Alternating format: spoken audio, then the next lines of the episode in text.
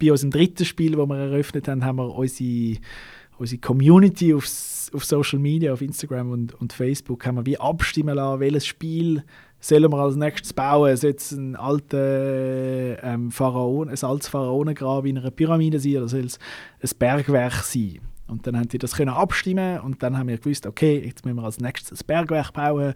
Und dann haben wir uns auch und gedacht, wie, wie baut man ein Bergwerk? und haben dann wie so gemerkt, oh, okay, da haben wir uns gar nicht, es hätte man vielleicht uns vorher sollen Gedanken machen wie wir das dann wollen, umsetzen, wenn das dann gewählt wird. Dialogplatz.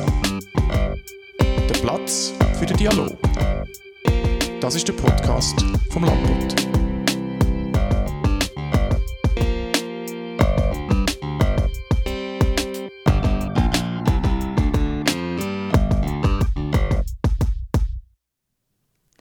Heute starten wir für einmal mit einem kurzen Werbeblock in eigener Sache. Am 16. November gibt es vom Dialogplatz nämlich eine Live-Folge im Museum Schaffen, wo Sie können dabei sein liebe Zuhörerinnen und Zuhörer. Zu Gast sein wird dort Dioni Moreno Meyer, wo mit dem Pseudonym Pony M als Bloggerin und Comedienne bekannt ist. Und der Live-Podcast findet im Rahmen der Podcast-Konferenz Dezibel statt. Tickets gibt es schon online. Nach dem kurzen Werbeblock zurück zu unserem heutigen Gast. Im Dialogplatz ist der Miro Hintermüller. Er ist Mitgründer und der Art Director vom Escape Game Keimgang 188 beim Lagerplatz Zwintertour. Herzlich willkommen, Miro. Salut zusammen. und hoi auch an die Hörerinnen und Hörer von uns. Ich bin Valerie Joost. Und ich bin Nadine Baumgartner. Hallo miteinander. Genau, ja, Miro, fangen wir sonst gerade mal mit dir an, oder? ähm, du hast ja zur Winterthur Kommunikation studiert und dann 2017 noch während dem Studium zusammen mit dem Cedric Hollenstein den Keimgang 188 gegründet. Wie kommt man überhaupt so auf die Idee, das zu machen? Hey, ja, also tatsächlich sind das ein bisschen verwickelte Wege gewesen, wie wir dort angekommen sind. Ähm, letztendlich haben wir das Spielprinzip von diesen Escape-Räumen oder Escape-Games für uns entdeckt, haben selber schon häufig so Spiel gemacht und wo wir dann eines Nachts in Berlin wieder mal so ein Spiel gespielt haben und nachher auch ein bisschen zu viel Alkohol getrunken haben, haben wir... Äh, während dem Spiel, oder? Nein, nicht während dem Spiel natürlich, sondern einfach sonst äh, auf dieser Berlin-Reise, es war gerade mhm. über Neujahr, gewesen, Silvester, gewesen, äh, haben wir wie halt müssen feststellen, dass es an sehr vielen Orten auf der Welt und auch in der Schweiz Escape Games gibt und in Winterthur aber nicht. Und mhm. das haben wir dann in dieser Nacht gefunden, das müssen wir ändern und haben uns aber damals dazu entschlossen, wie, weil wir ja doch auch vernünftige junge Männer sind, dass wir uns am nächsten Morgen, wenn wir wieder äh, nüchtern sind, äh, uns nochmal quasi gegenchecken, ob wir das jetzt wirklich machen oder ob das wirklich einfach eine doofe Idee war in dieser Nacht. Mhm. Äh, und dann äh, haben wir uns wirklich unabhängig voneinander am nächsten Morgen geschrieben, mal, komm, das machen wir.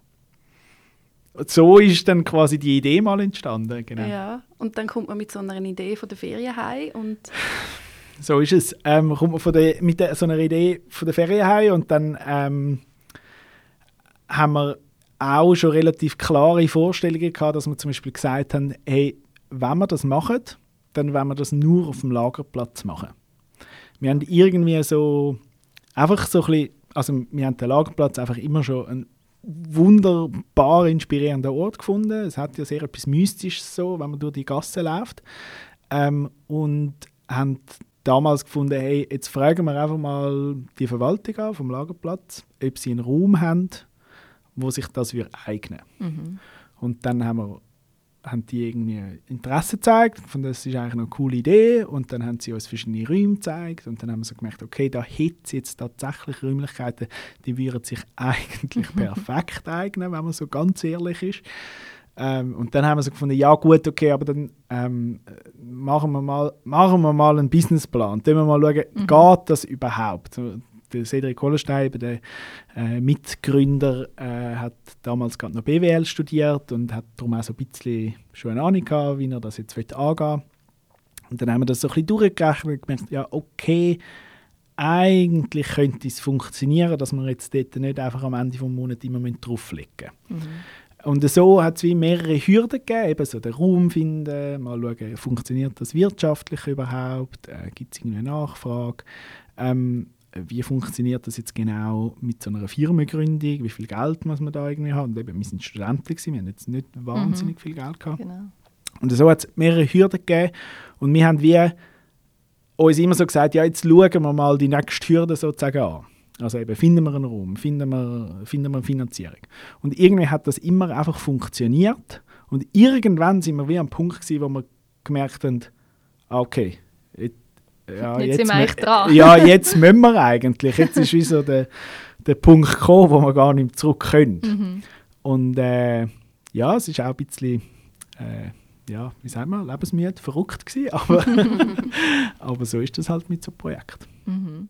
Also ihr habt das in dem Fall gar nicht geplant, dass das euer Beruf soll werden, sondern es war einfach eine Idee gewesen und ihr habt das hobbymäßig zuerst machen? Hey, ja, das war tatsächlich so ein die Idee gewesen ursprünglich. Also wir haben, auch, wir haben wie im privaten Umfeld dann irgendwie Darlehen bekommen mhm. von irgendwie Verwandten, Bekannten und die haben natürlich dann schon auch ein bisschen wissen, was ist das jetzt genau für das Projekt mhm. ähm, und äh, dann haben wir immer gesagt, ja, also es ist jetzt nicht ein Projekt, wo wir jetzt einfach ein Jahr machen, sondern es ist schon längerfristig, aber es ist wie klar gewesen, dass wir jetzt nicht einfach damit planen, dass wir nachher von dem leben und das mhm. unser Beruf wird. Weil, also ja, ich meine, so, so verrückt ist man dann schon nicht, dass man irgendwie das Gefühl hat, dass das dann einfach so klappt. Und glücklicherweise ist es dann aber halt trotzdem so gewesen, dass wir einfach nach dem Studium dann direkt dann können, einfach Vollzeit im Keimgang arbeiten. Mhm.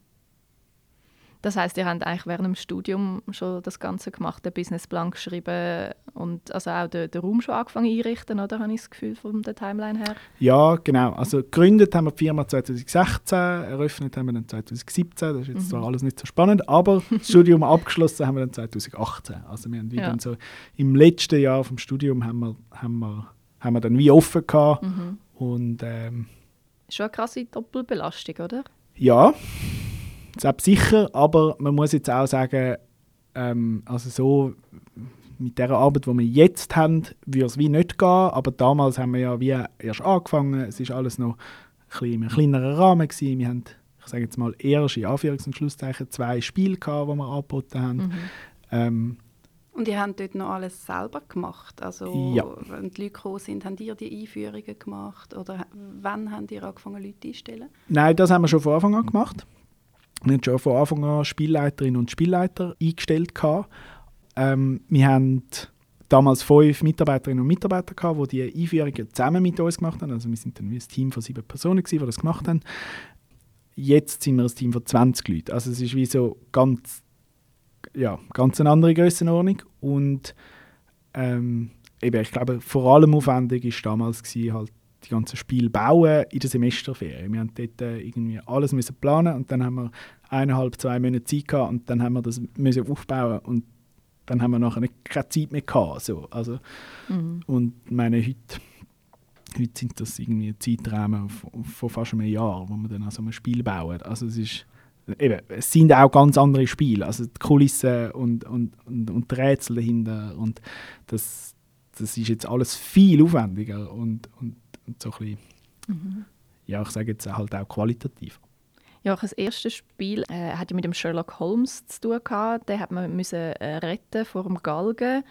Ähm, wie, kommt man auf so eine krasse Idee? Du hast jetzt gerade gesagt, ähm, eben, es hat sich dann sogar noch entwickelt. Also heute sind die Spiele noch ganz äh, kreativer und ausgefeilter. Ähm, aber schon dort, oder? Hast du da eine ziemliche Storyline müssen entwickeln? Wie, wie bist du das angegangen? Das ist so ein auch der Grund gewesen, oder einer von den Gründen gewesen, wieso dass wir das haben wollen machen, weil wir wie ähm, gemerkt haben, dass Escape Games von damals, also eben jetzt im Zeitrahmen 2015, 2016, sind so gewesen, okay, du kommst, in ein, kommst mit deinen Freunden in einen Raum rein und hast 60 Minuten Zeit zum rauszukommen. Und in der Schweiz ist das ein bisschen unsinnig, weil du hast wie für polizeiliche Vorgaben gesetzliche Vorgaben, die wie voraussetzen, dass du jederzeit selbstständig aus einem Raum wieder rauskommen musst. Mhm. Und nicht, indem man Rätsel zuerst muss lösen muss, sondern indem man eine Türfalle aufmacht. Mhm, mhm, und darum ist das wie, das Spielkonzept ist uns dann wie so ein bisschen unsinnig vorgekommen, weil wir wie gefunden haben, ja, wir können jetzt schon alle zusammen einander vorgaukeln, dass man jetzt in diesem Raum eingesperrt ist und man wieder muss rauskommen muss. Aber wenn es eh einen Notausgang hat, wo man rauskommt, dann ist das wie so ein mhm. bisschen mhm. Eben unsinnig. Und darum haben wir damals uns Gedanken dazu gemacht, wie kann man so ein Spielprinzip halt spannender machen und so machen, dass man wie gar keinen Grund hat, dass man aus dem Raum muss rauskommen muss. Mhm. Und die Lösung, die wir dann gewählt haben, ist, dass wir halt äh, also das Spiel in eine Geschichte packen, wo halt Ziel, das Ziel ist dann am Schluss vom Spiel einen Schatz zu finden oder eben jemanden können zu retten oder ja, was weiß ich. Also mhm. So, dass man das Ziel nicht ist, dass man muss aus dem Raum ausbrechen muss, sondern dass halt das, das, Ziel von einer Geschichte quasi erreicht werden muss und dass es im Verlauf des Spiels Dramaturgie gibt, die sich dann auch ändert und dass man sich wie so ein bisschen in einem, in einem Film oder in einem, in einem Roman sich fühlt. Mhm. So, das ist die Idee. Gewesen. Du hast jetzt gerade Dramaturgie angesprochen. Ähm, du hast ja selber einen, einen, Hintergrund in diesem Bereich, oder? Mhm. Vom, vom Theater her. Hat dir das geholfen oder hat dir das überhaupt erst die Idee gegeben, dass du möchtest so Geschichten für ein Escape Game machen? Oder wie hat sich das zusammen verwoben? Geholfen hat sicher. Also ja, ich glaube, das ist etwas, was mich jetzt schon sehr lange beschäftigt. Ähm, dramaturgisches Denken, ähm, narratives Denken. Äh, vielleicht ist das auch der Ursprung von dieser Idee im Keimgang. Das kann ich jetzt nicht mehr ganz genau mhm. rekonstruieren, ist jetzt doch ein paar Jahre her. Aber eben, cool fand sicher, ja. Und ich glaube, das ist auch etwas, wo, ja, wo, wo unser Spiel ausmacht. Würde ich jetzt mal so mhm. einfach so mal ins Blaue behaupten. Was macht denn ein gutes Spiel aus, ähm, so ein Escape Game? Was braucht es, wo du aus dem Theater kannst schöpfen Das sind jetzt gerade zwei Fragen, die sich ein bisschen auseinander, äh, wo so ein bisschen auseinandergehen. Also ich glaube, für ein gutes Spiel, das ist natürlich super subjektiv. Ich glaube, es gibt ganz unterschiedliche Spielerinnen und Spieler da draußen, die äh, wünschen sich unterschiedliche Arten von Spielen. Es gibt zum Beispiel halt Escape Games, wo super knifflig sind, wo mega schwierig sind und das Ziel, also da, es, die Spielerinnen und Spieler dort angehen, wo, wo äh, so eine, so eine Kirnjogging IQ-Test Challenge suchen, wo dann am Schluss auch wissen wie schnell sind wir waren und sind wir auf, dem, auf der besten Liste, sind wir, gehören wir zu den Top 10 von allen, die mhm. aus dem Spiel rausgekommen sind. So, so. Das sind die, so die kompetitiven Spieler und Spieler. Und ähm, dann gibt es so die andere Seite vom Spektrum, dass die versuchen vor allem mir abzudecken. Das sind dann eben so die narrativen Spiele, wo man in eine fremde Welt eintauchen kann, wo man eine Geschichte erlebt, wo wo, ähm, ja, wo, wo eine Dramaturgie hat, wo man am Anfang reingeht und man eigentlich muss, keine Ahnung, den, den Ring von der Frau Meier finden und den findet man aber schon nach 10 Minuten und merkt aber dann beim Finden von dem Ring, ah shit, die hat ein, keine Ahnung, ein Mafia-Kartell in ihrem Hinterstübli aufgebaut und dann muss man dort äh, weitergehen und, und muss das irgendwie den Fall klären. So. Und das verändert sich dann im Verlauf des Spiels. Ähm, wie halt dann so eine Geschichte sich verändert, im besten Fall. Das ist ja so ein, ein klassisches Element, oder? Die Wende genau. von der Dramaturgie, wo Absolut. man auch im Theater... Genau, also vielleicht, und das ist jetzt, glaube ich, so ein bisschen die zweite Frage gewesen, genau. Da, das ist schon etwas, wo man gerne mitspielt, mit, mit einer Wende im Verlauf des Spiels, wo man am Anfang halt äh, etwas mit auf den Weg nimmt und dann merkt man, ah, okay, das ist gar nicht so, wie wir das am Anfang gedacht haben. Ähm, und ja, Ende. genau. Aber das kommt in dem Fall auch gut an bei den Leuten. Also scheint oder? Jetzt, das müsstest jetzt die Leute fragen. aber, aber ich glaube schon. Ja, genau.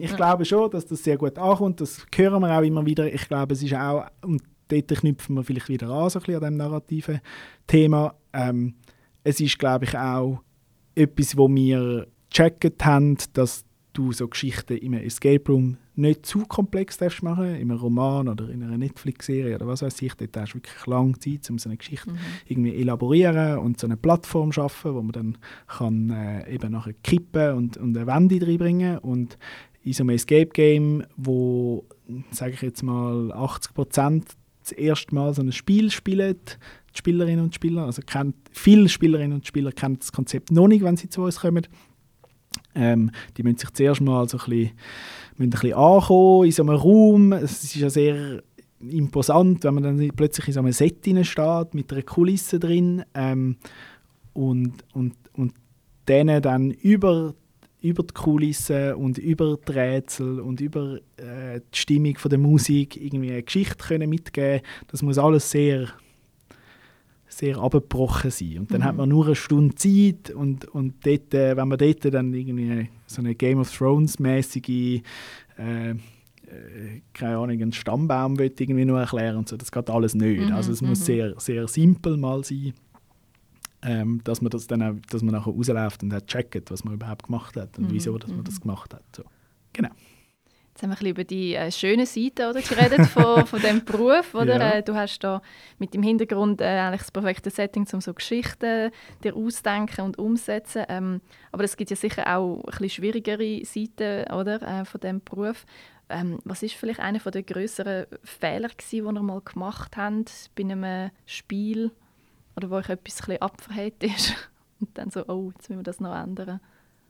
Ich glaube, ein, ich weiß jetzt nicht, ob man das kann als Fehler bezeichnen kann, aber sicher eine Herausforderung bei uns im, im Team war auch gewesen, von dem Gedanken, von dem kompetitiven Gedanken, den ich vorher angesprochen habe, auch ein bisschen wegzukommen. Mhm. Also wir haben zum Beispiel am Anfang zwei Spiele gehabt. Das eine ist so, haben wir bezeichnet als mittelschwierig und das andere als schwierig. Und, und dann haben die Besucherinnen und Besucher können wählen, welches Spiel sie spielen und beim schwierigeren Spiel, das haben wir unterdessen jetzt äh, angepasst, ähm, aber beim schwierigen Spiel ist es eigentlich gar nicht unbedingt schwierig gewesen, weil die Rätsel schwierig sind, sondern weil es einfach ein schlechtes Game Design war. also, dass okay. du halt in Raum stehst und halt 7000 Sachen hättest, die du könntest irgendwie miteinander kombinieren und anschauen und als Spieler weißt du ja nicht, was ist jetzt wirklich gerade das Rätsel und was ist einfach nur Deko mhm. und ähm, und wir haben dann halt so damals gedacht, ja, keine Ahnung, nur, nur 50% schaffen es, das ist ein schwieriges Spiel. Aber nicht, weil es schwierig ist, sondern weil es einfach eben das Game Design an sich nicht, nicht gut genug war. So. Und ich meine, das ist ja dann auch nicht befriedigend, wenn du im Raum stehst und irgendwie so ein bisschen ratlos zurückbleibst und irgendwie das Gefühl mhm. hast, hey, was muss ich jetzt machen? Und, ja. und, und heutzutage gehen wir viel stärker mit so einem einfach durch die Erfahrung, die wir haben, irgendwie mit so einem Game Design Gedanken dran an, wo wir wirklich sagen, hey, die Spielerinnen und Spieler, die müssen wissen, wenn sie einen Schlüssel finden, für wo der Schlüssel ist oder einen Zahlencode, für welches Schloss das ist. Es mhm. bringt denen nichts, wenn sie einen, Zahlenschloss, äh, einen Zahlencode haben und der zuerst bei sechs verschiedenen Schlössern eingeben mhm. bis dann herausgefunden haben, für welches Schloss das jetzt das war. Ich meine, das macht einfach auch keinen Spass. Ja. So. Also, dass es muss logisch sein eigentlich so. Hey, es muss logisch sein, ähm, das ist die Schwierigkeit dahinter. Es muss logisch sein, es, muss, es darf aber auch nicht jetzt einfach mega offensichtlich sein. Also mhm. es gibt dort wie äh, so in der Begrifflichkeit den Unterschied, oder? Es muss wie, wenn du etwas gelöst hast, finde ich, und, und das Rätsel selber, das darf schon einmal anspruchsvoll sein, aber wenn du das gelöst hast, dann musst du zum Beispiel wie wissen, eben, für wo ist jetzt der Schlüssel? Das darf wie nicht auch noch Teil vom, oder vermeintlicher Teil vom Rätsel sein, mhm. sondern das ist dann einfach ja, das, ja. Da, da dass du nicht in ein Bröbeln reinkommst und einfach so ein bisschen per Zufall findest genau. du das Richtige, sondern dass es genau. einen bestimmten Grund hat, warum jetzt genau, genau das Schloss. Und, und die Schwierigkeit dort ist auch, dass es zum Beispiel ähm, sehr beliebt bei Escape Rooms sind so Suchen- und Findenrätsel. Also du hast irgendwo etwas versteckt als Spieler oder Spielerin musst du das finden. Aber das Problem ist, das Suchen und Finden, das ist halt, wenn man es mal wirklich abbricht, am Schluss nur Glück. Also, mhm. woher will jetzt jemand wissen, dass unter einem Teppich etwas versteckt ist? Klar könnte man jetzt davon ausgehen, okay, man schaut halt alles mal an, aber im Grundsatz kann man niemandem einen Vorwurf machen, wenn er etwas nicht findet, weil mhm. es ist halt einfach versteckt war. Und wenn natürlich jemand etwas findet, wo versteckt und vielleicht ein bisschen knifflig versteckt war, dann ist es natürlich ein riesiges Erfolgserlebnis. Und dann denkt man, oh mein Gott, ich bin so gescheit, ich habe das gefunden. Aber das Gegenteil gibt es halt auch, dass man das nicht findet und dann ist man frustriert und denkt, ja, mein Gott, wie hätte ich jetzt wissen, dass man den Boden von dieser Vase aufschrauben kann. Und eben, ich finde, diesen Personen kann man keinen Vorwurf machen, die haben absolut recht. Es gibt keinen Grund, wie man das könnte also oder wie man das ohne Glück einfach so kann wissen. Und und das, genau diese Frustrationselemente, die versuchen wir unterdessen sehr, sehr penibel so zu entfernen. Da haben wir Diskussionen intern, weil jemand hängt mega an dem einen Rätsel und jemand anders findet, ey, voll, es ist für uns, der die Lösung kennt, ist es mega cool, aber für jemanden, der die Lösung nicht kennt, kann es auch einfach mega frustrierend sein. Also tun das Suchen und Finden explizit auch aus, also rausnehmen? Ähm, äh, so ganz offiziell definiert haben wir das nicht. Ich muss gerade überlegen, ob wir in dem neuesten Spiel so etwas eingebaut haben. Ähm, aber sicher reduzieren, höre ich Also absolut reduzieren. Und was wir auch machen, ist, dass wir, also wenn wir so etwas einbauen, dann schauen wir, wie, dass wir entweder im Spiel automatisch einen Hinweis eingebaut haben, dass der Spieler, der es nicht findet, dass der gar nicht das Gefühl hat, er muss das von selber können finden, sondern er findet irgendwann halt einen Hinweis, der darauf hindeutet, wo das man muss schauen muss. Ähm, das ist das eine. Und das andere ist, dass man auch versucht, szenografisch halt ganz subtile Hinweise zu geben, dass man zum Beispiel das Licht halt abdimmt, so einfach über mehrere Minuten so ein bisschen abdimmt, dass, dass man das als Spieler nicht mega wahrnimmt und neu halt mit Licht quasi so ein bisschen einfach einen visuellen Hinweis gibt, ohne dass man das jetzt mega stark checkt, aha, ich habe jetzt einen Hinweis bekommen, sondern einfach, dass so ein bisschen der Fokus an einen Ort gelenkt wird, szenografisch, dass man so ein bisschen automatisch mhm. dort angeführt wird. Mhm. So. Das ist noch so ein anderer Kniff, den wir auch versuchen zu, äh, zu verwenden. Und dann so ein bisschen das Dritte ist, das geht ein bisschen in die gleiche Richtung. Mal stimmt, im neuesten Spiel haben wir nämlich so einen Ort, wo wir, ähm, wo wir so ein Suchen- und Finden-Rätsel drin haben, ähm, wo wir dann über, über das Audiovisuelle schaffen, wo man dann wie Irgendwann wird eine Werbung eingeblendet von halt irgendeinem, also ich sage es jetzt nicht, das ist jetzt ein bisschen abändern, dass da nichts äh, gespoilert wird, aber irgendeine Werbung eingeblendet von einem Wäschmittel, wo man dann wie als Spieler checkt, aha, ah, warte, die, das Wäschmittel das steht auch in diesem Raum rein, schauen wir uns das mal an. So. Also so ja. versuchen wir das so ein bisschen zu entschärfen, dass du als Spieler nicht ganz quasi auf dich allein gestellt bist und ich meine, bisher, wenn du das wie nicht hast, wenn du kein so ein Konzept hast, dann musst du irgendwann dich als Spielleiter oder Spielleiterin bei der, bei der spielenden Person melden und sagen, mhm. hey, also dann kannst du nicht mal, normalerweise versuchen wir Tipps oder Hinweise zu geben, wo nicht, ganz, wo nicht gerade quasi ins Gesicht eine Lösung sagen.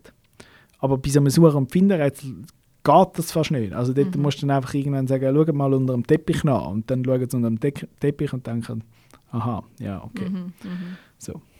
Genau, also die, die Spielleitenden, die sind ja ähm, ständig äh, hinter einem Videoraum, oder? Also mhm. können immer darüber kommunizieren mit den Leuten, die dort drin sind. Ja. Ist das äh, sch sehr schwierig, um irgendwie da, das auch ein bisschen auszuhalten, dass die Leute jetzt vielleicht mal kurz Zeit brauchen, um mir jetzt noch nicht einen Hinweis gibt? Oder wie man dann den Hinweis gibt? Äh, ja, das ist tatsächlich schwierig. Ähm, es ist ein bisschen wie, äh, wenn man, wenn man einen Zaubertrick jemandem zeigt und die Person ist mega verzaubert und findet es mega cool. Und dann hat man ja selber auch ein bisschen das Bedürfnis, dass man, also mir geht es immer so, dass ich auch erklären will, wie das jetzt genau funktioniert mhm. hat. Und ein bisschen ähnlich ist es auch, wenn man Spiel leitet. Ähm, das muss man sehr stark abfahren und muss versuchen, über das, was man sieht, über die Kamera und hört, so ein bisschen die Stimmung der Spielerinnen und Spieler können ablesen. Mhm. Also wenn du merkst, dass so ein bisschen die Ideen ausgehen, vielleicht auch so äh, ein leichter Anflug von, von Ratlosigkeit um ist und so ein bisschen Frustration vielleicht aufkommt, dann ist wie so der richtige Moment, um zum mal so ein bisschen einen Hinweis zu geben, dass es wieder ein Erfolgserlebnis gibt. Ähm, und, und dann muss man aber auch sagen, so über die Jahre lernt man natürlich die Spiele sehr gut kennen. Mhm. Und entsprechend merkt man auch, wo sind so ein die Nadelöhre im Spiel, wo sind so ein die Schwierigkeiten im Spiel, wo die meisten Gruppen mal drüber stolpern und kommen gerade nicht von allein so ein weiter. Und dort äh, bekommt man dann eine mega Übung. Mhm. Wie gibt man einen Tipp? Wie lange kann man sie selber probieren lassen? Wie lange braucht oder sie haben jetzt schon so viel Zeit verbraucht, wie viel brauchen sie noch, wenn sie es noch wollen, können schaffen So Sachen. Das äh, lernt man sehr schnell. Mhm. Also das heißt eigentlich bei deinen eigenen Spielen, die du selber entwickelt hast, dann noch so ähm, Tipps müssen geben, genau. Absolut. Also es ist äh, ja, nein, also ich meine, wenn wir die Spiele am Anfang entwickeln, dann äh, in der Regel sind die, also ja, wir, wir, haben keine Ahnung, wie die funktionieren. Ich meine, wir planen einfach etwas und haben mhm. natürlich eine Erfahrung unterdessen, aber wie die Spielerinnen und Spieler darauf reagieren, mhm. Ob sie die Gedankengänge, die wir haben beim Entwickeln von diesen Rätseln, äh, checken, das können wir nicht wissen. Das ist, wenn du die Lösung von einem Rätsel kennst, dann ist ein Rätsel immer lösbar. Mhm.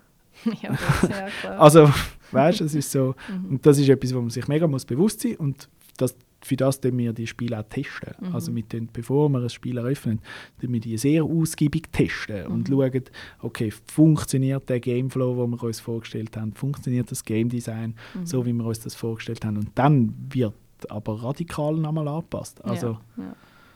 Ja. Was für einen Tipp würdest du dann jemand anderem geben, der jetzt möchte so ein äh, Escape Game ähm, oh, selber das machen? Das ist eine gute Frage.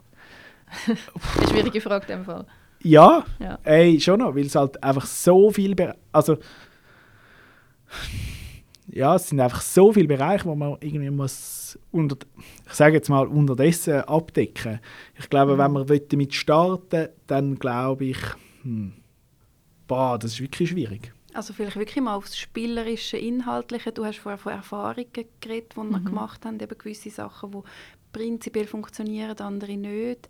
Vielleicht kannst du so etwas weitergeben ich glaube, wenn du so etwas machen willst, dann musst du das würde ich, wenn ich jetzt würde neu starten dann würde ich das, glaube ich, also so haben wir das auch gemacht selber vor, vor sieben Jahren, wo wir das geplant haben, dann würde ich, glaube ich, versuchen, ein Spiel zu planen, wo ich selber Spaß daran hätte. Mhm.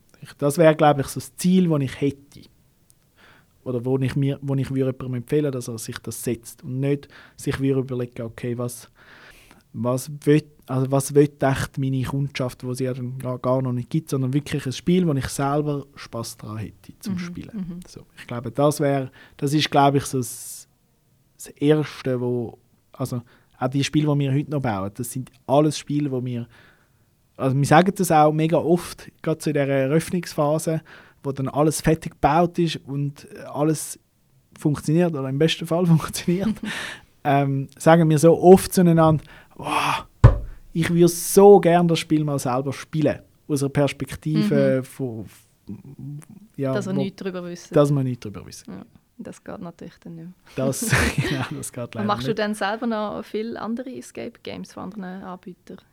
Ähm, viel will ich nicht sagen, weil ich äh, familiär jetzt schon ein bisschen eingebunden bin äh, seit mhm. dem letzten Jahr. Ähm, aber grundsätzlich mache ich schon nach wie vor ähm, Spiele bei anderen Anbietern und ich weiß natürlich auch ein bisschen, welche Anbieter das, das Spielprinzip abdecken, das ich cool finde.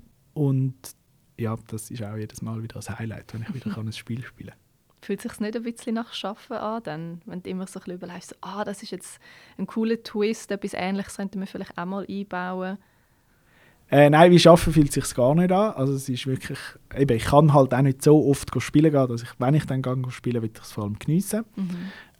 Aber während dem Spiel denkt man natürlich schon, wow, das haben sie jetzt cool gelöst. Ähm, oder das ist jetzt ein mega krass designter Raum so Sachen denkt man natürlich schon. Und natürlich kommt man auch auf Ideen und lässt sich inspirieren von, von Lösungen von anderen Anbietern. Man muss aber auch sagen, so die ganze Escape Room-Szene in der Schweiz und aber auch in Deutschland, die ist mega kooperativ. Also es ist, mhm. ich, wir, könnten, also wir haben wie Freunde unterdessen von andre, in anderen Städten, die Escape Räume machen. Und wenn wir irgendwann ein Problem haben, wo wir merken, shit, keine Ahnung, wie wir jetzt da einen realen Drachen in den Raum stellen oder was weiß ich, dann können wir auch einfach jemandem von denen mal anrufen und fragen, hey, wie habt ihr das gelöst oder wie würdet ihr das machen und das funktioniert sehr gut, die Zusammenarbeit so. Es ist aber eben auch, also das sage ich jetzt, weil ihr mich beides ein bisschen ungläubig angeschaut habt. es ist äh, es ist, oder, man steht zwar in einem Konkurrenzverhältnis, jetzt Mhm. rein wirtschaftlich betrachtet, aber ein Escape-Game kannst du als Spieler oder Spielerin ja nur einmal spielen. Und dann hast du das gespielt und nachher kannst du das nicht nochmal spielen. So, also kannst du natürlich schon, Mhm. es macht nicht so viel Sinn, weil du die Lösungen vom Spiel meistens dann schon kennst. Ähm, und dadurch wird wie die Konkurrenzsituation relativ stark abgeschwächt. Weil wir, wir haben schon eine Stammkundschaft, wo alle unsere neuen Spiele können spielen aber wir können ja so, also ein neues Spiel entwickeln geht so lang, das heißt die Spielerinnen und Spieler, die wollen zwungenermaßen auch noch jemand anders noch spielen. Und entsprechend, wenn Spielerinnen bei uns schon gespielt haben, gehen sie nachher an einen anderen Ort und Spielerinnen von anderen Escape Room Anbietern kommen dafür auch zu uns. Es ist wie so ein für uns auch ein Vorteil, wenn, wenn, wir, wenn es eine gute Konkurrenz gibt. Das Schlechteste, was passieren kann, ist, wenn es Escape Room Anbieter gibt, die schlechte Spiele machen, die keinen Spass machen und Mhm. dort die Leute hingehen und so denken, aha, okay, ich habe jetzt eigentlich mehr erwartet un- unter einem Escape-Game, Mhm. das müssen wir jetzt eigentlich nicht mehr machen. Und Das dann ist das schlecht. ganze Konzept schlecht findet. Ja, genau. Und dann das quasi mit Erlebnis. dem Anbieter oder der Anbieterin äh, äh, verbindet und das Gefühl haben, ja. Und dann, dann Kommen so, auch nicht zu euch. Nein, genau, so kommen sie dann auch nicht zu uns und haben dann Ja. eben das Gefühl, dass das Konzept einfach schlecht ist. Mhm. Mhm. Ist denn das in Vinti der Fall? Also inzwischen sind ihr ja nicht mehr die Einzigen. Ihr sind die Ersten gewesen, und, aber inzwischen gibt es ja auch andere. Wie ist die Situation da? Kann man sich da gut durchtesten überall? Hey, ja, ähm, es ist, ich finde schon, ich finde, das Lässige in Winterthur ist, dass es eigentlich alles Spiele sind, die selber gebaut sind. Also das, da merkst du bei allen Anbietern so den Tüftlergeist, sage ich jetzt mal. Ein Tüftlerinnengeist. ähm, und, und, und das ist mega cool, finde ich. Ich finde, man merkt schon natürlich einen Unterschied von der Professionalität dahinter, aber das ist natürlich auch ein bisschen ja, einem Umstand geschuldet, dass wir jetzt in der Stadt, wirklich, also bin mir nicht ganz sicher, aber ich behaupte es, die Einzigen sind, die voll davon leben. Mhm. Und dann haben wir natürlich auch ein bisschen mehr Möglichkeiten, um das ein bisschen professioneller zu machen. Aber äh, grundsätzlich finde ich, lohnt es sich mega zu meiner Wintertour auch andere Spiele zu spielen wie bei uns. Dass ihr äh, von euren Spielen lebt, ist ja auch schwierig gewesen, nehme ich an, während der Corona-Zeit.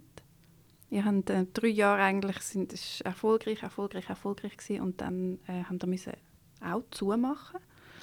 Äh, wie schaust du zurück? Ähm, ja, also zuerst mal ja, absolut richtig. Es ist äh, sehr schwierig gewesen, um in dieser Zeit äh, können davon leben.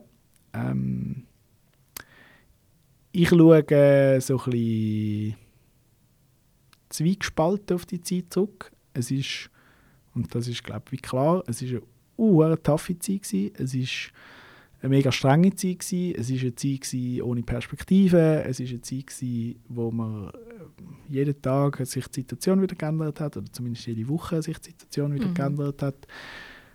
Es sehr eine belastende Zeit gewesen, und es ist aber gleichzeitig auch sehr äh, eine bereichernde Zeit gewesen, im Sinne von, dass wir einfach viel gelernt haben. Also es ist wirklich, wenn in so einer in so einem Betrieb schaffst, so einen Betrieb musst leiten, co-leiten und so eine Krise musst bewältigen und irgendwie, damals sind es etwa 15 Mitarbeiterinnen und Mitarbeiter gewesen. Es- Verantwortung hast für diese Personen, dann, dann musst du einfach funktionieren und da dabei haben wir einfach mega viel gelernt. Wir haben mega viel gelernt über den politischen Prozess, wir haben mega viel gelernt über das nachhaltiges Wirtschaften. Wir haben, äh, ja, also es ist wie so beides. Es ist, Mhm. ich meine, ich wünsch- wünsche es mir nicht zurück, ich will das nicht nochmal erleben, ähm, aber es ist jetzt im Nachhinein betrachtet, eben, haben wir schon auch viel können daraus rausziehen. Und es ist auch, es ist natürlich auch schön zu sehen, dass wir jetzt die Zeit überstanden haben, so für uns jetzt selber, Mhm, so mhm. zu merken, hey, der Betrieb hat das jetzt irgendwie geschafft und das ist überhaupt nicht selbstverständlich gewesen. Also wir haben Mhm. ein Crowdfunding gemacht im, im Verlauf Ja. von, der, von der Pandemie und ohne das Crowdfunding wäre es wie nicht gegangen. Also dann, dann hätten jetzt die Wege von dem Keimgang 188 im Verlauf von der Zeit ganz anders können verlaufen. Ähm, aber retrospektiv sind wir natürlich jetzt mega froh, dass es so gelaufen ist. Mhm. Du hast angesprochen, ihr habt viel über nachhaltiges Wirtschaften gelernt. Ähm, es war so, gewesen, dass es euch in einer sehr schlechten Zeit auch getroffen hat. Äh, also nicht, dass es je einen guten Zeitpunkt für äh, eine Pandemie gibt, aber ihr habt gerade noch einen größeren Umbau ja auch geplant und schon gestartet, wo euch äh, eine Viertelmillion Franken gekostet hat, wenn es mir recht ist. Wie sind ihr mit dem umgegangen, dass ihr irgendwie das, das Loch dann wieder könnt stopfen Jetzt unabhängig von dem Crowdfunding, habt ihr ja noch andere Sachen gemacht, oder? Mhm. so verschiedene Angebote ausgebaut? Ähm, nein, es hat uns eigentlich nicht in so einer doofen Situation getroffen, weil wir, oh, wie du es vorher gesagt hast, drei Jahre schon relativ erfolgreich haben können, den Standort betreiben am Lagerplatz. Das hat uns an sich sehr viel Polster gegeben. Es hat aber, das ist halt ein bisschen das Gemeine an dieser Pandemie, oder? Wenn man sich, das kann man sich heute fast nicht mehr so vorstellen, weil es ist ja wenn man jetzt zurückdenkt, sind es einfach zweieinhalb Jahre lang Ausnahmezustand gewesen. Mhm. Und das ist aber damals gar nicht unbedingt so gewesen. Also zumindest für uns nicht, weil es immer so war, hey, jetzt ist irgendwie ein Shutdown, alles wird abgefahren und nachher hat es aber nach so eineinhalb, zwei Monaten hat so ein einen Hoffnungsschimmer gegeben, hey, wir können jetzt bald wieder aufmachen, es ist wieder gut und mhm. dann ist so die erste Welle durch gewesen und wir haben alle gedacht, jetzt ist wieder vorbei, ähm, und dann im Herbst, Winter so, ah, okay, warte, nein, doch noch nicht vorbei, das kommt nochmal. ähm, und so ist es wie immer so, ähnlich wie die Infektionszahlen, es ist halt auch von der, von der Stimmung äh, so Wellenbewegung gewesen, dass man immer wieder so quasi einen Schritt zurück und dann wieder zwei Schritte führen, dann wieder zwei Schritte zurück, dann wieder einen Schritt führen. Also mhm. es ist immer so ein bisschen ein Auf und ein Ab gewesen. und entsprechend, und das das ist, glaube ich, so ein bisschen die Schwierigkeit für uns am Anfang, zum wir mhm. nicht, also ja, zum wir lernen, hey, wir müssen jetzt wirklich mal geschwind finanziell schauen, dass es aufgeht. Ja. Und nicht jetzt ist quasi die Welle wieder vorbei und jetzt können wir wieder so weitermachen wie bisher. Ja. Sondern wir müssen jetzt wie ready sein, dass wenn es dann nachher wieder kommt, und wahrscheinlich kommt es wieder, dass wir dann ähm, immer noch quasi Geld als Polster haben. So. Mhm. Und dann, und das ist schon ein bisschen tricky gewesen, eben ist quasi der, der Umbau, der ist wie schon vor, vor der Pandemie festgestanden. Wir haben halt das zweite mhm. äh, Untergeschoss noch können dazu mieten ähm, und in, dem, in diesen Wellenbewegungen ist halt wie der, der Umbau noch so mit, mhm. mitgekommen. Und ja. der ist immer in der hoffnungsvollen Phase war immer so, gewesen, so, jetzt gehen wir den Umbau an und dann können wir mit einem grossen Paukenschlag das neue Spiel eröffnen und dann kommen auch alle Leute wieder zurück. Und in der, so in der hoffnungslosen äh, Phase ähm, hat man wieder gedacht, oh mein Gott, wir haben den ganzen Umbau noch und mhm. wie sollen wir das überhaupt machen? Und am besten stoppen wir jetzt einfach alles. Und, und keine dann, Ausgaben mehr. Und keine Ausgaben ja. mehr, genau. Mhm. Und also das ist immer auf und ab, ein Auf und Ab gewesen, und das ist ziemlich anstrengend gewesen, ziemlich nervenzehrend. Ähm, es, man muss aber an dieser Stelle schon sagen, finde ich, also eben, ich wünsche das niemandem irgendwie selbstständig sein in so einer Situation, aber es hat in dieser Pandemie schon noch andere Leute gegeben, die haben es also noch ein bisschen übler getroffen wie uns. Also all die, die in der Pflege gearbeitet haben und so, also vor denen habe ich dann noch viel mehr Respekt wie vor uns Escape Room Betreiber, die irgendwie Kurzarbeit bekommen haben, wo, wo ähm, äh, Unterstützung bekommen haben von der Politik. Ähm, ja, so. Also ich finde, das muss man schon auch ein bisschen in Relation setzen. Wie viel hat euch dann noch ein bisschen rausgehauen, dass ihr dann auch kreativ geworden sind und ähm, ähm, Angebot, euer Angebot erweitert habt, zum Beispiel das Escape-Spiel, wo ihr mit dem Velo heimgeliefert habt? Äh, das hat uns sehr rausgeholt. Jetzt nicht unbedingt das Spiel, muss man sagen. Also das ist halt, wir haben in so einer Phase musst du einfach irgendwie ausprobieren und also willst ja auch irgendwie dann flexibel sein und und agil und ein bisschen auf, auf die Situation halt reagieren. Man hat schon gar keine andere Wahl. In einer anderen Situation kannst du irgendwie für die nächsten drei Jahre vorausplanen, was du wann willst machen Und in so einer Pandemie eben ist einfach von Woche zu Woche alles unterschiedlich.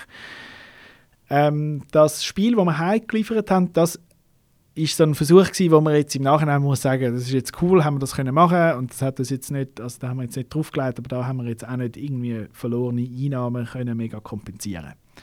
Aber wir haben ein Online-Spiel gemacht, wo wir mit Winterthur Illustratorinnen und Illustratoren wie so ein Point-and-Click-Spiel gemacht haben, wirklich dann online, sonst machen wir eigentlich physische Spiele. Ähm, so wie so ein Monkey Island oder so, wo man halt dann so Szenerien hat, wo man kann anklicken kann und dann findet man dort eine Lupe und dann kann man das mit den Sonnenstrahlen verbinden und so. So ein bisschen so, sehr simpel, mhm. aber unsere Idee war halt, dass man das wirklich, und wir verstehen uns auch als Kulturbetrieb, auch in einem künstlerischen mit, mit einem, doch einem künstlerischen Anspruch das machen und nicht einfach mit irgendwie Stockbildern oder so. Ähm, und dort haben wir in der kürzesten Zeit das Spiel programmiert, zusammen mit unseren Partnern, die unser Buchungssystem entwickelt in Hamburg. Und das hat uns schon auch geholfen, um das finanziell irgendwie überstehen. So. Und es war halt auch gäbig für uns, weil wir wie zuerst zwar einen gigantischen Aufwand hatten innerhalb von kürzester Zeit, aber nachher ist das Spiel wie gestanden und dann ist das gelaufen und das hat man spielen und und wir haben uns aber in der Zwischenzeit wie können um um die ganze Pandemie Dings um das Chaos äh, um, ja um die um das ganze ja, Chaos können ja mhm. gigantisch wirklich mhm. also mhm und dann irgendwie Teamsitzungen machen. Wir haben ja keine Infrastruktur, also es hat ja mega viele Unternehmen, haben ja keine Infrastruktur gehabt, um Online-Sitzungen zu machen, oder? Also das ist ja alles erst, ich meine, klar, man hat es schon so ein bisschen gekannt und so, aber das hat man ja nie gebraucht, wenn man jetzt nicht irgendein multinationales Unternehmen war, oder? Mhm. Und ähm, das sind wir definitiv nicht. noch nicht, noch nicht. Oh, da sind noch grosse Pläne genau, Singapur, wir kommen. Nein. das Spiel, das so viel Platz braucht, oder? das ist das äh, Ministerium der Mysterien. Oder? Genau. Mit dem Spiel haben wir ja auch angefangen, ein ganzes äh, Universum eigentlich zu kreieren, wo wir jetzt daran anknüpfen. Mit einem Online-Spiel, wo man ähm, eine Art Vorgeschichte ähm, kann spielen und auch einem physischen Spiel, das wir jetzt auch noch eröffnet haben letzte, wo man auch noch mal eine andere Vorgeschichte dazu hat. Also ihr baut wirklich gerade so, ja wirklich wie so ein Universum, so wie Harry Potter oder so auf. Genau, das ist die Idee. Das ist so die Weiterführung von dem Ursprungsgedanken. Man muss eben dazu sagen, damals, als wir gestartet sind, 2016, 17. Dort sind Escape Games gewesen, man kommt in einen Raum, hat 60 Minuten Zeit, muss rauskommen. Und wir haben dann wie gefunden, hey, wir wollen das mit diesen Storylines erweitern, über das haben wir schon geschwätzt. Ähm, und die Weiterführung von dem Gedanken ist jetzt, dass wir versuchen, die einzelnen Spiele, die wir bauen, zu verknüpfen. Dass du halt eben, wie du sagst, wirklich so ein narratives Universum schaffst, wie das zum Beispiel auch Harry Potter macht oder Marvel oder was mhm. weiß ich. Also es gibt ja unterdessen äh, verschiedenste Beispiele und wir versuchen den Gedanken wie in die Escape Room-Szene reinzubringen. Mhm. Dort wichtig ist, dass man schon muss betonen, die einzelnen Spiele sind alle unabhängig voneinander. Also man muss nicht zuerst das eine gespielt haben, bevor man das andere gespielt hat, sondern es ist eher so, wenn du das Spiel, ähm, das Ministerium der Mysterien gespielt hast dann hat es im Verlauf von dem Spiel halt ein Element, wo, wo irgendwie spannend ist und das Element wird dann in einem anderen Spiel vielleicht stärker beleuchtet. Also darum finde ich es noch schwierig zum, also chronologisch gesehen, jetzt auf einem Zeitstrahl sind es schon Vorgeschichten, aber es mhm. sind jetzt wie nicht Vorgeschichten im Sinne von, du musst zuerst das gemacht haben, dass du gecheckt ja. hast, was du im nächsten machst. Okay, also wirklich wie bei Marvel, wo man die Filme ja kann unabhängig eigentlich schauen kann. Genau. Ja. Okay. Genau. Haben ihr euch von dem ein bisschen inspirieren lassen? Oder wie sind ihr auf die Idee gekommen, das zu machen? Äh, ich glaube am Schluss schon, ja. Ich würde, also auch da wieder schwierig zu rekonstruieren, ja. weil unsere äh, so Entwicklungsprozesse, die sind sehr, äh, die sind schon auch sehr chaotisch und die sind äh, äh so ein bisschen assoziativ, assoziativ. Mhm. Ähm, und aber es ist wie dort zum Beispiel was ich zumindest sagen kann, ist, dass das etwas ist, wo es schon auch, also es geht so das Marvel, Marvel Cinematic Universe, finden wir beide schon auch spannend. So, im, vielleicht nicht jeder Film gleich, nicht jede Geschichte genau gleich gut, ähm, aber so das Grundkonzept finden wir, glaube ich, sehr spannend. Ja. ja, du hast auch in einer Frage vorher mal erwähnt, eben, dass ihr euch ja auch als Kulturinstitution seht. Ähm, ihr habt euch ja auch mal um eine Kulturleistungsvereinbarung bemüht mit der Stadt. Wie ist dort der Stand? Genau. Ich habe halb gedacht, dass die Frage kommt. ähm, genau, also wir, wir sind das Kulturinst also Kulturunternehmen, Kulturinstitution von Winterthur. Ähm, wir setzen uns sehr stark für Spielkultur und Gamekultur ein. Und wir haben tatsächlich Anfangsjahr, oder jetzt gar nicht, nein, das war sogar noch letztes Jahr, gewesen, ähm, quasi uns beworben um eine Leistungsvereinbarung und die ist aber von der Stadt abgelehnt worden. Mit dem mhm. haben wir ehrlich gesagt auch gerechnet. Es ist, ähm, wenn man ein bisschen in der Winterthur-Kultur die Heimen ist und so ein bisschen den Prozess politisch auch kennt, dann weiß man auch, wo die Stadt ähm, so ein den Fokus drauf legt bei der Kulturpolitik und die ist jetzt nun mal halt nicht bei der Gamekultur und mhm. nicht bei der Spielkultur. Mhm. Und das ist auch fair enough, also das meine ich finde also ja, ist ja wie klar, dass die einen Fokus setzen und es ist auch klar, dass die nicht quasi alles fördern können, wo vielleicht fördernswert wäre. So. Es ist uns aber vor allem ein Anliegen gewesen, um das wie auch ein bisschen auf den Radar bringen von der Stadt, weil das mhm. glaube ich tatsächlich, dass der, und das ist jetzt nur eine Mutmaßung, also liebes Kultur, Amt für Kultur, wenn ihr da zulässt, äh, dann hoffe ich, dass ihr euch nicht das beiseichen. Aber ich glaube, so die, die, die, ja, die, das Bewusstsein für Spielkultur, das ist, glaube ich, nicht so vorhanden. Ich glaube, also das ist, mhm. hat man auch gemerkt, ehrlich gesagt, bei der, bei der Absage von dem Antrag ähm, ist das halt dann auch ein Grund gewesen, dass unser, unsere Leistung, die wir erbringen, als äh, Unterhaltung, mhm. Unterhaltungsbetrieb ja. quasi so mhm. abgetan worden ist und nicht als halt kulturelle Leistung, die irgendwie mhm. gesellschaftlich Relevanz hat. So. Mhm. Ähm, Wie argumentiert ihr dann ähm, dafür, dass es eben Kultur ist und nicht Unterhaltung? ich glaube, es ist halt, ich glaube, das ist so ein bisschen äh, eine Frage, die muss jede neue, äh, und so neu ist ja die Spielkultur eigentlich nicht, aber neue Kultur ähm, Sparte ist am Anfang immer mit dem Vorwurf konfrontiert. Also wenn du darüber nachdenkst, wie irgendwie Punk und, und Popmusik am Anfang verglichen jetzt mit halt klassische Musik irgendwie hat man argumentieren. Also das ist wie am Anfang ja auch nicht als vollwertig gesellschaftsrelevant irgendwie wahrgenommen worden. Ähm, und ich glaube, das ist bei uns sehr ähnlich. So. Ähm, jetzt gibt es Anbieter, wo ich persönlich jetzt auch eher in das ähm, unter, in den Unterhaltungsbereich würde tun.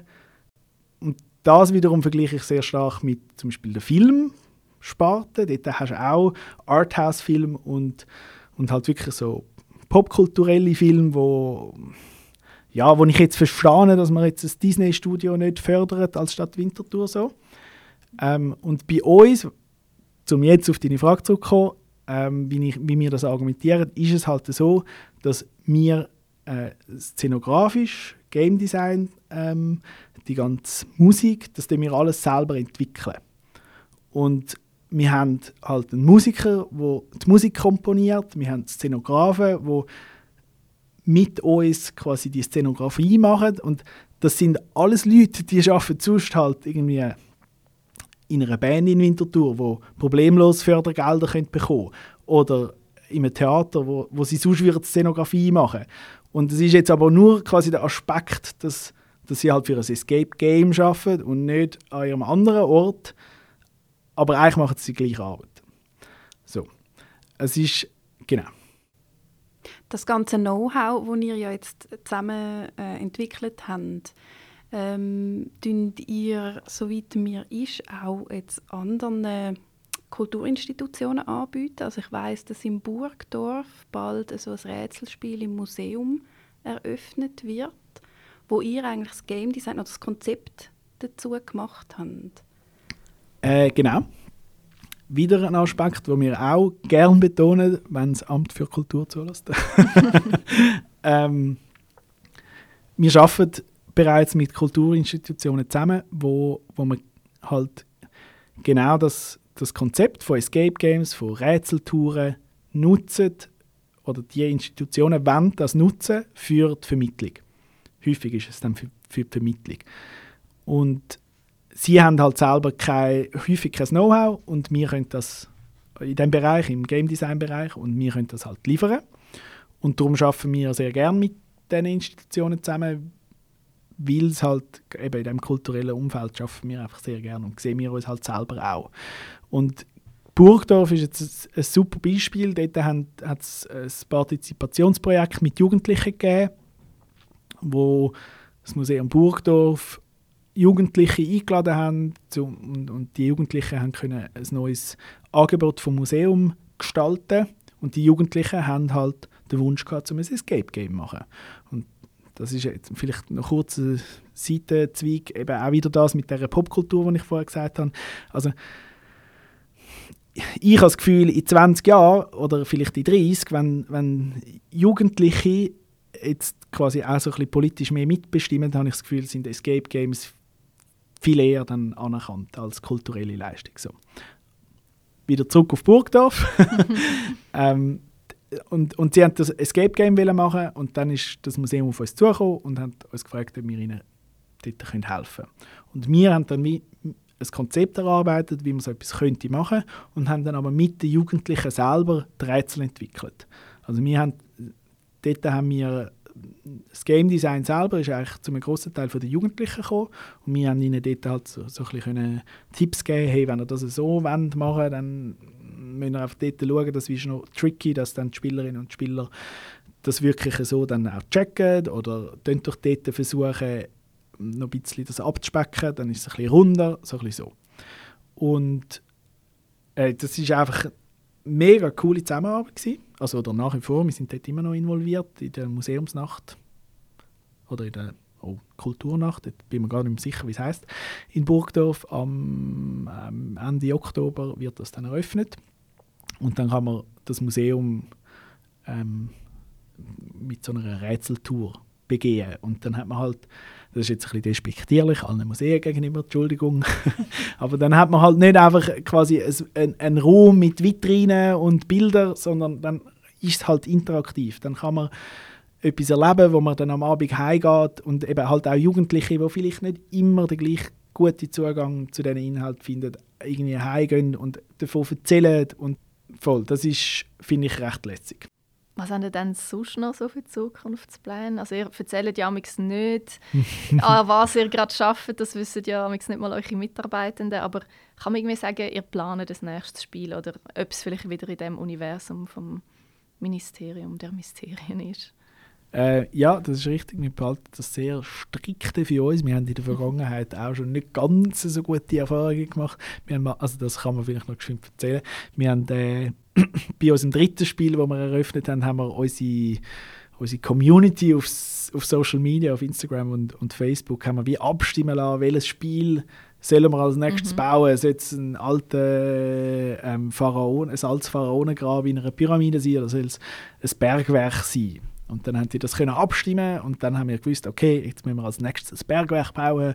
Und dann haben wir uns angeschaut und gedacht, wie, wie baut man ein Bergwerk? und haben dann wieso gemerkt, oh, okay, da haben wir uns gar nicht, es hätte man vielleicht uns vorher sollen Gedanken machen, wie wir das dann wollen, umsetzen, wenn das dann gewählt wird. Und, äh, und dann ist aber wieder die Abstimmung durch. Dann kannst du ja nachher nicht zurückkrebsen und sagen, hm, machen jetzt doch, äh, ja. keine Ahnung, ein Schulzimmer. ähm, und dann haben wir, ja, haben wir relativ lang da rumgecatcht, bis wir eine Idee hatten, wie man wirklich eine Felswand kann bauen so dass sie einerseits bezahlbar, andererseits trotzdem realistisch und drittens irgendwie stabil ist. Ähm, mhm. Und, und darum tun wir seither tun wir, tun wir, ziehen wir uns in unser Kämmerchen zurück und behalten alles für uns, bis dann die Testphase kommt und dann können wir es natürlich dann nicht mehr für uns behalten, dann ist alles gebaut. Und natürlich sind auch gewisse Leute eingeweiht, die dann irgendwie eben die Musik machen, die wissen ja so, müssen ja dann so ein bisschen wissen, was für Stimmung ist es und, und wo braucht es welchen Soundeffekt und so. Oder die Szenografie und, und, und die ganze Kulissenbau, die müssen natürlich auch wissen, was es für Räume gibt und so. Aber sonst behalten wir uns das sehr fest für uns. Um jetzt auf deine Frage zurückzukommen. Ähm, ja, wir sind so ein bisschen scheu am Planen für äh, das nächste Spiel und man kann da auch sagen, es wird wie so ein bisschen ein, ein Abschluss oder äh, das, letzte Spiel in, der, in diesem Universum sein. Mhm, das mhm, kann man auch sagen, ähm, aber mehr, das muss ich aber auch ehrlich sagen, gibt es gar noch nicht so mega fest. Also, okay. Es gibt ja. schon so ein paar Ideen, Brainstorms und so, in welche Richtung dass es geht, aber äh, wirklich Wenn du das da würdest ankündigen, ja, dann müsstest du dann, nachher auch so sie, bauen. Genau, und das, von dem sind wir also weit entfernt, dass das spruchreif ist. Mhm. Okay. Ja, das ist doch schön zu hören. Ähm, ich glaube, wir sind langsam am Schluss von der heutigen Folge. Ähm, danke vielmals, Miro Hintermüller, für deinen Besuch im Dialogplatz. Und auch Ihnen, liebe Zuhörerinnen und Zuhörer, danke vielmals fürs Dabeisein. An dieser Stelle nochmal der kurze Hinweis auf den Live-Podcast mit der Pony M am 16. November im Museum Schaffen. Die Tickets gibt es online auf dezibel.io. Und bis dann in zwei Wochen, wenn die nächste Folge rauskommt. Ade miteinander. Ciao zusammen. Tschüss.